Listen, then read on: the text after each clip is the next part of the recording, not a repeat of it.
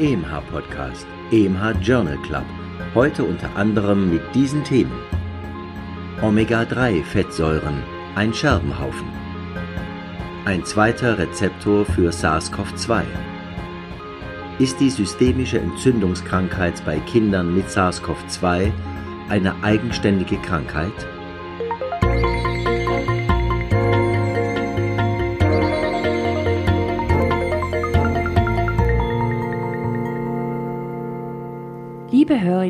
Liebe Hörer, hallo und herzlich willkommen zum letzten Podcast in diesem Jahr. Ich möchte die Gelegenheit nutzen, mich im Namen des ganzen Podcast-Teams bei Ihnen für die treue Hörerschaft zu bedanken. Wir sind überwältigt. Wir haben innerhalb eines Jahres über 3700 Abonnentinnen und Abonnenten gewonnen. Und Sie gehören dazu. Vielen herzlichen Dank dafür. Wir, das Team, das sind Professor Dr. Reto Krapf, der Autor und Kommentator der Studienzusammenfassungen, der Sprecher Christian Heller und ich bin Nadja Petschinska, Redakteurin bei EMH, dem Schweizerischen Ärzteverlag. Wir freuen uns, für Sie auch 2021 alle zwei Wochen den Podcast EMH Journal Club an Ihr Ohr zu bringen. Somit wünschen wir Ihnen bereits vorab eine schöne Weihnachtszeit und alles Gute fürs neue Jahr. Wir hören uns.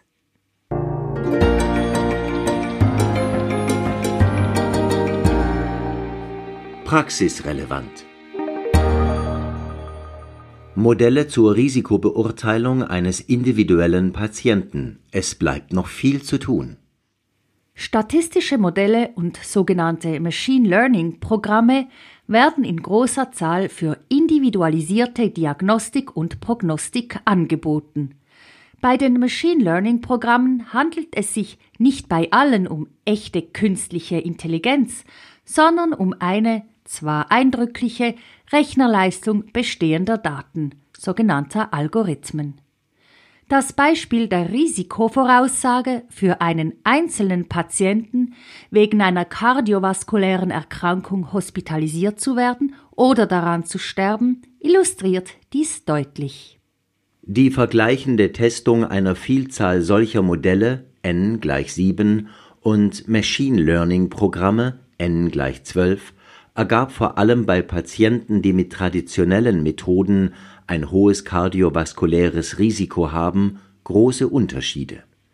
Bei immerhin 3,1 Millionen Patienten, die im englischen Clinical Practice Research Data Link registriert sind, waren die prognostischen Aussagen der 19 Methoden quantitativ so stark unterschiedlich, dass zum jetzigen Zeitpunkt wohl keine für die praktische Anwendung empfohlen werden kann. Ein Grund für dieses Resultat ist wahrscheinlich, dass die Verwendung der Daten inklusive der klinischen heterogen und nicht in jedem Fall sinnvoll erfolgte. Zur Verbesserung solcher prognostischer Modelle besteht eine aktuelle Checkliste aller dazu nötigen Voraussetzungen, die sogenannte Tripod-Checkliste.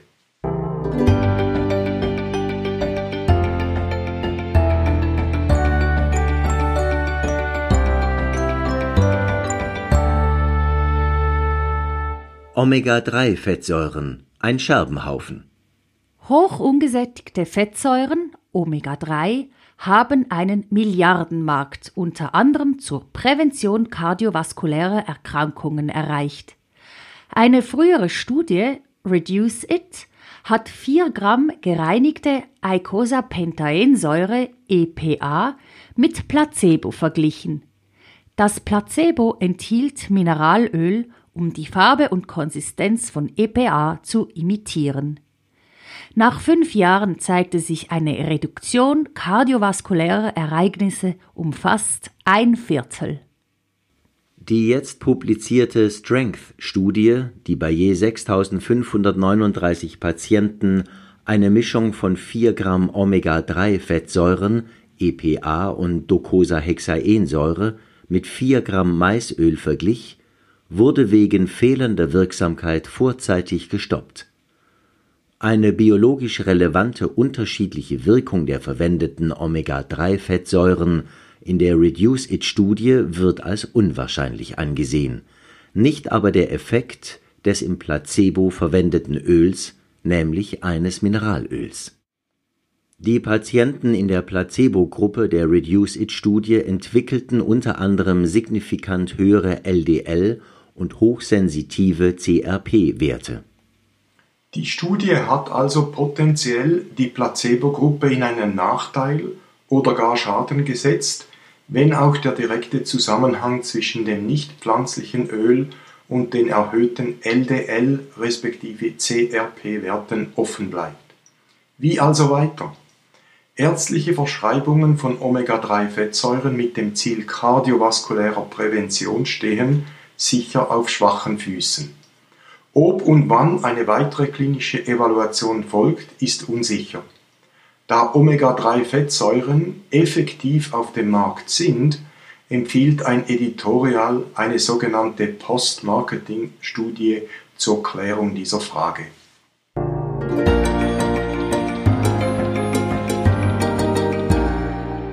Neues aus der Biologie. Ein zweiter Rezeptor für SARS-CoV-2. SARS-CoV-2 bindet mit seinem Spike-S1-Protein an den Angiotensin Converting Enzyme 2 ACE2-Rezeptor. Aber die SARS-CoV-2-Bindung und zelluläre Aufnahme werden durch einen zweiten Rezeptor, Neuropilin 1, massiv verstärkt. Neuropilin 1 wird vor allem in den Atemwegen und dort vorwiegend in den Epithel- und Endothelzellen sowie dem olfaktorischen Epithel exprimiert. Das S1-Protein wird durch eine Protease gespalten und kann dann mit dem Neuropilin 1 interagieren. Diese katalytische Stelle am S1-Protein fehlt den anderen Coronaviren.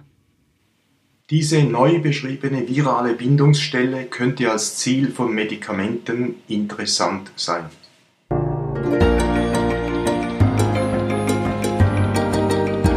Für Ärztinnen und Ärzte im Spital. Prospektives Monitoring verbessert den Verlauf operierter Patienten.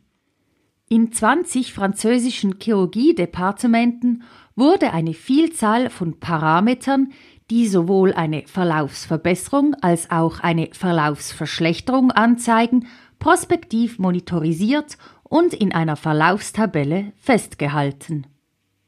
Ein sogenanntes Champion Partnership Team, das aus zwei Fachleuten bestand, nämlich Chirurgen, Anästhesisten oder Pflegefachpersonen, gab regelmäßige Rückmeldungen über diesen objektivierten Verlauf und organisierte und leitete Teamsitzungen, hängte Poster mit relevanten Anweisungen im Operationssaal auf und legte Verbesserungspläne vor.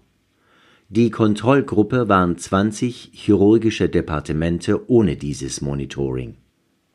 Die gesamte Patientenpopulation betrug mehr als 155.000 Erwachsene mit Eingriffen am Gastrointestinaltrakt.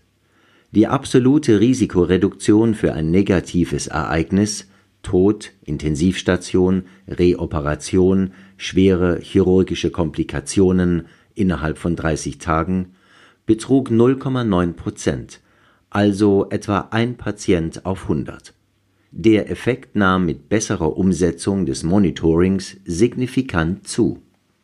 Die prospektive Erfassung und regelmäßigen Analysen, aber sicher auch die offene Kommunikation, Analyse und gemeinsam definierten Änderungen sind wohl die Gründe für den positiven Effekt.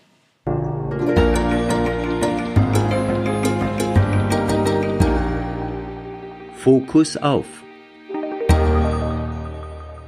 Heute wollen wir den Fokus auf Harnblasenkarzinome richten. 1,1 Prozent aller Männer entwickeln ein Harnblasenkarzinom, viermal mehr als Frauen. Neben männlichem Geschlecht sind Alter und Tabakkonsum die wichtigsten Risikofaktoren. Andere Risikofaktoren positive Familienanamnese, Status nach Bestrahlung, nach Cyclophosphamid oder Iphosphamid-Therapie, berufliche Exposition, Benzene, aromatische Amine, Dauerkatheter, chronische Zystitis, inklusive Schistosomiasis. Häufigstes Erstsymptom schmerzlose Mikro- oder Makrohämaturie. Jede Hämaturie bei über 35-Jährigen erfordert unter anderem eine Tumorsuche. Erste diagnostische Schritte Zystoskopie und Zytologie der Blasenspülung.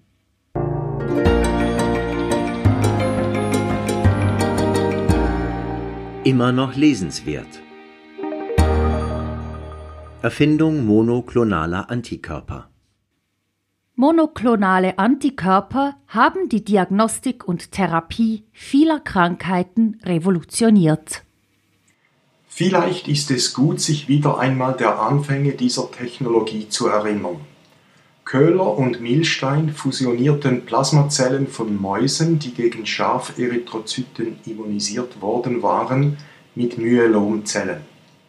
Das resultierende Hybridom produzierte in vitro kontinuierlich einen immer gleichen antierythrozytären zytotoxischen Antikörper. In der ersten Arbeit war noch ein zweiter Antikörper nicht weiter definierter Spezifität gefunden worden.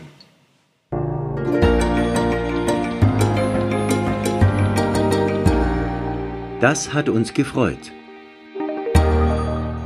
AML Präzisionsmedizin auf der Überholspur. Eine akute myeloische Leukämie AML hat vor allem bei älteren Menschen eine schlechte Prognose. Falls keine allogene Knochenmarktransplantation in Frage kommt, gibt es keine Heilung und die Überlebenszeit von Patientinnen und Patienten über 60 Jahre beträgt nur gut ein halbes Jahr. Unter diesem Zeitdruck gelangen nicht personalisierte, wenn auch in prospektiven Studien evaluierte Chemotherapien zur Anwendung.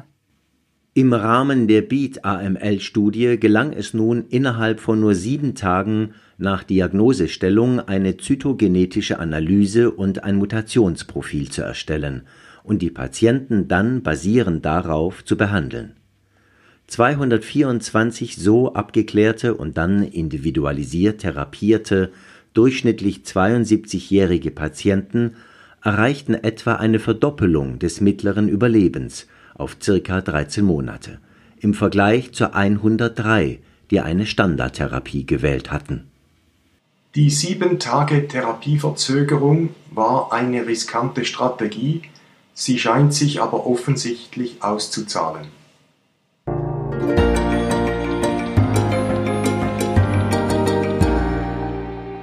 Das hat uns nicht gefreut. Fakten zu Covid-19 bei Nerzen. In Dänemark wurde SARS-CoV-2 auf Nerze übertragen und konnte sich dort schnell ausbreiten. Eine Übertragung erfolgte, auf noch nicht definierte Art, auch zwischen drei verschiedenen Nerzfarmen. Zwei Drittel aller Angestellten wurden dann mit einem SARS-CoV-2 infiziert, das nach Maßgabe der genomischen Sequenzierung offensichtlich in den Nerzen mutiert war.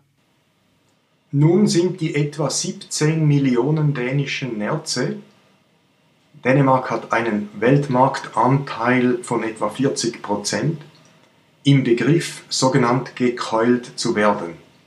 Keulen kommt zwar von Keule, ist aber ein Begriff für Euthanisierung von Tieren allgemein.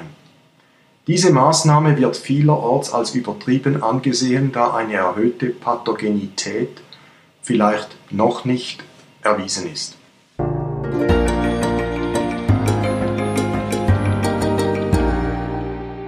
Auch noch aufgefallen. Fundus-Rotreflex, Brückner-Test in der Pädiatrie. Dieser schnelle und einfache Test wird mit dem direkten Ophthalmoskop aus 40 bis 50 cm Distanz zu den Pupillen ausgeführt. Er kann ohne Dilatation der Pupillen durchgeführt werden. Jeder Seitenunterschied der Pupille in Bezug auf Farbe, Glanz, Größe oder Form ist pathologisch und sollte ophthalmologisch abgeklärt werden. Eine Analyse von fünf Studien mit insgesamt mehr als 8700 Kleinkindern bestätigt, dass bei Vorliegen einer Anomalie praktisch immer auch eine okuläre Pathologie vorliegt, Spezifität von 97,5 Prozent. Ein normaler Test schließt aber Pathologien nicht aus. Diese Studie stellt eine willkommene Analyse der klinischen Verlässlichkeit einer schnell und einfach anzuwendenden Untersuchung dar und füllt daher eine für den klinischen Alltag wichtige Lücke.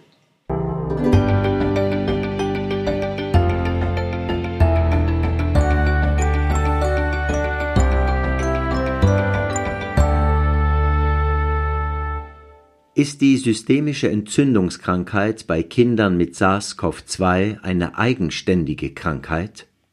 Im Gegensatz zu den Eindrücken zu Beginn der Pandemie, meist milde Verläufe bei Kindern, sind in den letzten Monaten in Europa und den USA vermehrt schwere Covid-19-Verläufe vor allem, aber bei weitem nicht nur bei afroamerikanischen und hispanischen Kindern aufgetreten.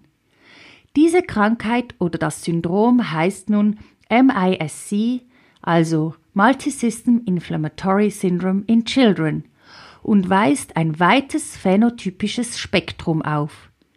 Ein Teil davon, namentlich die Koronardilatation, Koronaritis und die Kardiomyopathie, würde zum Kawasaki-Syndrom, die schwere Entzündungsreaktion inklusive Hyperferritinämie zum Makrophagenaktivierungssyndrom passen.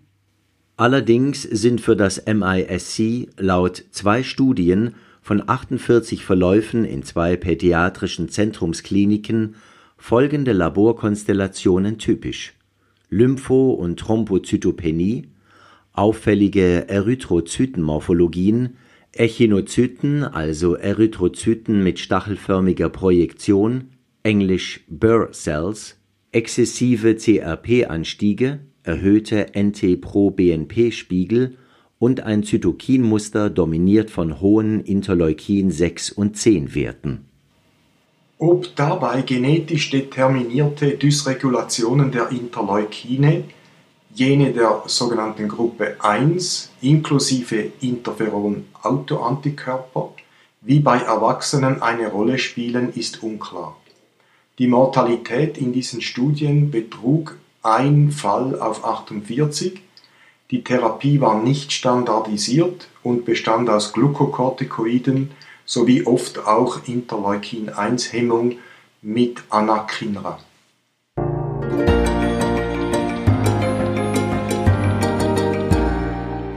Welche Diagnose stellen Sie? Brauner Urin und sehr müde. Eine 72-jährige Frau unter oraler Antikoagulation und lipidsenkender Therapie Atorvastatin erhöht in den Ferien ihren Alkoholkonsum. Aus der Vorgeschichte ist ein mechanischer Doppelklappenersatz wegen Mitral- und Aortenstenose nach rheumatischem Fieber bekannt. Außer Müdigkeit hat sie keine wesentlichen Symptome. Auskultatorisch finden sich metallische Klappentöne und ein systodiastolisches Geräusch. Wichtige Laborbefunde CRP unter 4 mg pro Liter, Hämoglobin 8,5 Gramm pro Deziliter, mittleres korpuskuläres Volumen MCV leicht erhöht, Retikolozyten 13,3 Prozent, Thrombozyten normal, Urin braun, positiv für Blut, drei bis fünf Erythrozyten pro Gesichtsfeld. Ihre erste Verdachtsdiagnose ist A. Statin-induzierte Myopathie mit Rhabdomyolyse B. Alkoholinduzierte Rhabdomyolyse C. Immunhämolytische Anämie D. Mechanisch bedingte hämolytische Anämie E.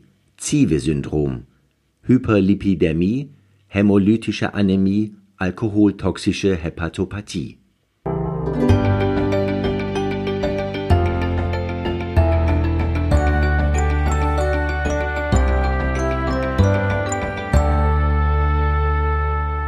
Antwort und Erklärung Die Kreatinkinase CK war normal, die Laktatdehydrogenase LDH auf fast 4000 Units erhöht. Leberwerte und geschätzte glomeruläre Filtrationsrate EGFR normal. Eine Rhabdomyolyse ohne Symptome bei normaler CK scheint ausgeschlossen. Das Blut im Urin bei minimaler Erythrozyturie dürfte also einer Hämoglobinurie entsprechen.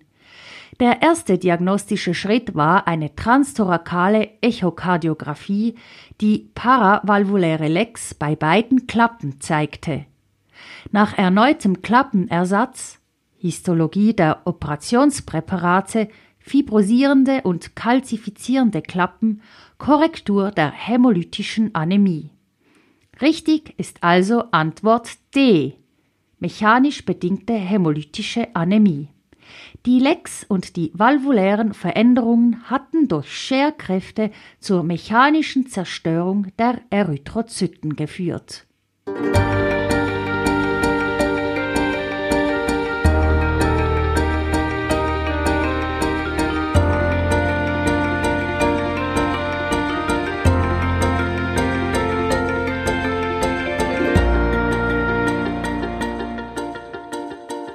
Für heute und für dieses sehr herausfordernde Jahr 2020 ist es das nun also gewesen.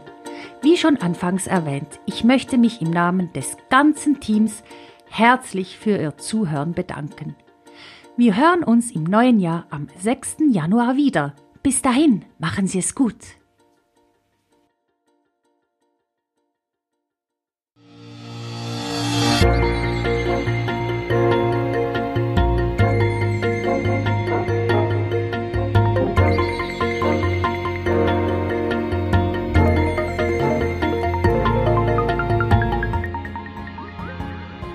Sie hörten EMH Podcast, EMH Journal Club. Konzept, Textbearbeitung und Moderation Dr. Nadja Pitschinska. Autor der Originaltexte und Kommentare Professor Dr. Rito Krapf. Sprecher Christian Heller. Musik Martin Gantenbein. Produktion EMH, Schweizerischer Ärzteverlag.